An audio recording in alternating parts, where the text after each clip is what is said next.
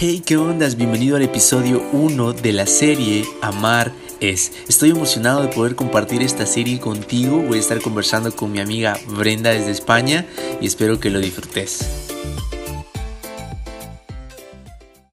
Hola, ¿cómo estás? Hola, por aquí esperándote. ¿Qué tal? ¿Cómo estás? Muy bien, gracias. Gracias por conectarte, por aceptar la invitación a esta charla. Y me gustaría antes de comenzar que te presentes, que todo el mundo te conozca, que conozcan tus redes sociales, que te dedicas, qué es lo que estás haciendo últimamente. Ok, bueno, de verdad gracias por la invitación. Para mí es un gusto poder estar hablando contigo, que juntos, eh, Brenda, podamos llegar a una definición un poco más correcta de lo que es el amor y, ver lo que la sociedad nos ha dicho y, y, cavar un poco en este tema y poder llegar a una, a una perspectiva más clara. Bueno, mi nombre es Juan Miguel Valiente soy del Salvador. No sé si algunos han estado acá o han escuchado hablar del Salvador. Es un país muy pequeño, pero, pero somos buenas personas. Tratamos de tratar bien a las personas que nos visitan y tratamos de ser muy, muy animados, ¿verdad? Tratar de siempre mantener una buena actitud. Bueno, eh, me gusta invertir mi tiempo en lo, en lo que es hacer podcast eh, no sé, siento que hay mucho de qué hablar, podemos aprender de cualquier persona, de muchas personas, y lo poco que yo aprendo, Brenda, por la misericordia de Dios, por permitirnos eh, dejar enseñar por otras personas, me gusta compartirlo. El conocimiento cuando nos lo guardamos se estanca y, no, y no es transmitido para otras personas que lo pueden necesitar. Entonces sí, bueno, me pueden encontrar en, en YouTube, tengo el canal que se llama Un Café con Dios, porque muchas veces disfruto tanto de un café con mi papá aprendo mucho de él. Y yo dije el otro día, bueno, también con Dios, o sea, me gustaría un día darme un café con Dios. Y yo creo que cuando lleguemos al cielo, si Dios nos da la oportunidad, espero que haya café, porque en lo personal me gusta. Yo también, pues soy amante del café. Ok, ok, nos vamos a llevar bien. Qué lindo, qué lindo que, que tú hayas iniciado cosas tan, bueno, tan impresionantes, te digo, porque porque mucha gente no se anima a hacerlo. Hacer un podcast, dar tu punto de vista, tu opinión acerca de ciertos temas es a veces muy complicado para las personas, así que te felicito ver tomado esta iniciativa. Y claro, como les decía a todas las personas que se están conectando, hoy vamos a hablar sobre el amor, pero desde una perspectiva cristiana, una perspectiva bíblica. Es algo que a lo mejor tú nunca has escuchado, pero yo te animo a que te quedes, que escuches, que aprendas un poco más al respecto y a lo mejor te llevas algo interesante de esta conversación. Para comenzar, me gustaría saber qué es el amor para Juan Miguel. ¿Cómo entiendes el amor? Porque es complejo, pero para ti. Ok, bueno, he estado pensando mucho porque cuando hablamos del amor, algunos piensan en una persona, ¿verdad? Y le ponen al amor un nombre de, de, la persona, de su crush o qué sé yo. De... Algunos piensan en su familia, lo cual está muy bueno y a eso queremos llegar. Es de que el amor es algo tan complejo que no lo podemos encerrar en un, en un solo tipo de amor. Eh, tenemos varios tipos de amor que pronto vamos a estar hablando, pero mi perspectiva del amor, bueno, es un sentimiento muy fuerte, cargado de mucho afecto, de, muchos, de muchas reacciones. Y, bueno, quizás he estado más cerca del amor de Dios, quizá por eso mi concepto involucra a Dios de una manera muy grande, pero para mí es un sentimiento muy hermoso, el amor. Quizás los estándares del amor se han bajado. El ser humano, muchos no creen en el amor Muchas personas, eh, Brenda, piensan de que el amor no existe por el hecho de que alguien le falló, por el hecho de que alguien les mintió, por el hecho de que alguien los traicionó, pero eso deja intacto el concepto puro del amor. Sí nos deja ver de que el ser humano no tiene una capacidad plena para demostrar un amor genuino, pero no quiere decir que el amor no sea bueno. De hecho, hay tantas cosas que las personas hacen por amor. Yo no sé vos, pero yo he hecho locuras por amor. Yo he hecho locuras por, por ese sentimiento. Y yo creo que las personas que nos están escuchando, que de verdad valoramos su, que se han tomado el tiempo de estar acá, luego van a tener la oportunidad de hacernos unas preguntas, tanto a Brenda como a mi persona, pero, pero qué bueno de que nosotros podamos hablar del amor y que entendamos de que el amor es el sentimiento más maravilloso que puede existir. Para mí es eso, Brenda, para mí es un sentimiento que, que nos mueve a hacer, a hacer cosas que nunca pensamos hacer. Wow, me gusta, me gusta lo que dijiste, ¿no? Que es un sentimiento que nos lleva a hacer locuras, nos lleva a hacer un montón de cosas a veces que nunca te imaginaste hacer y de hecho eh, mucha gente me ponía eso, dar la vida por otra persona o darle, o dejar que la persona coma antes de que tú comas. Y ese amor lo vemos mucho en nuestras mamás y lo vemos en gente que nos rodea. El amor va más allá de un sentimiento. Puede sonar muy muy cliché, como nosotros decimos, el amor es una decisión, pero yo lo he experimentado de esa forma, como el amor que no tiene condición, el amor que es mm, una decisión. Y también es el amor no cambia, no muta.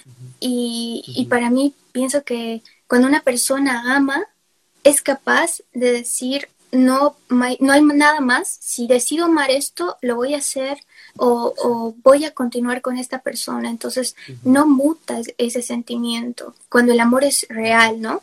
Ahora, tú nos tenías un versículo que me encantaría que lo leas porque este versículo describe el amor totalmente y muchas personas no lo conocen, así que sería bueno que no, nos leas un poquito de este versículo. Claro, claro, este, como, como hablábamos al principio, gracias Brenda, me encanta, bueno, me encantó la palabra que usaste, es algo inmutable es algo que no cambia, o sea, no cambia su forma, el amor en sí, la palabra, la esencia del amor nunca va a cambiar porque alguien no te supo amar, porque alguien dañó tu corazón, porque alguien te lastimó y jugó contigo. En la esencia del amor, el estándar del amor, no deja de, no deja de ser un amor perfecto, sino es los estándares bajos que el ser humano le ha dado al amor y que por esa razón hay muchas personas que no, que no creen. Pero claro, no se vayan porque yo, yo, yo estoy emocionado de lo que vamos a hablar.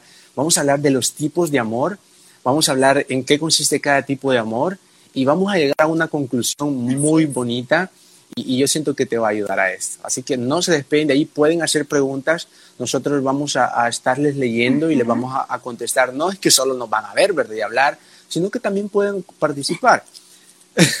ok, bueno, este, la Biblia que nos, habla. ahí qué es el amor para Vaya, buenísimo. Dejen qué es el amor para ustedes, como dice Brenda, y luego les leemos los comentarios.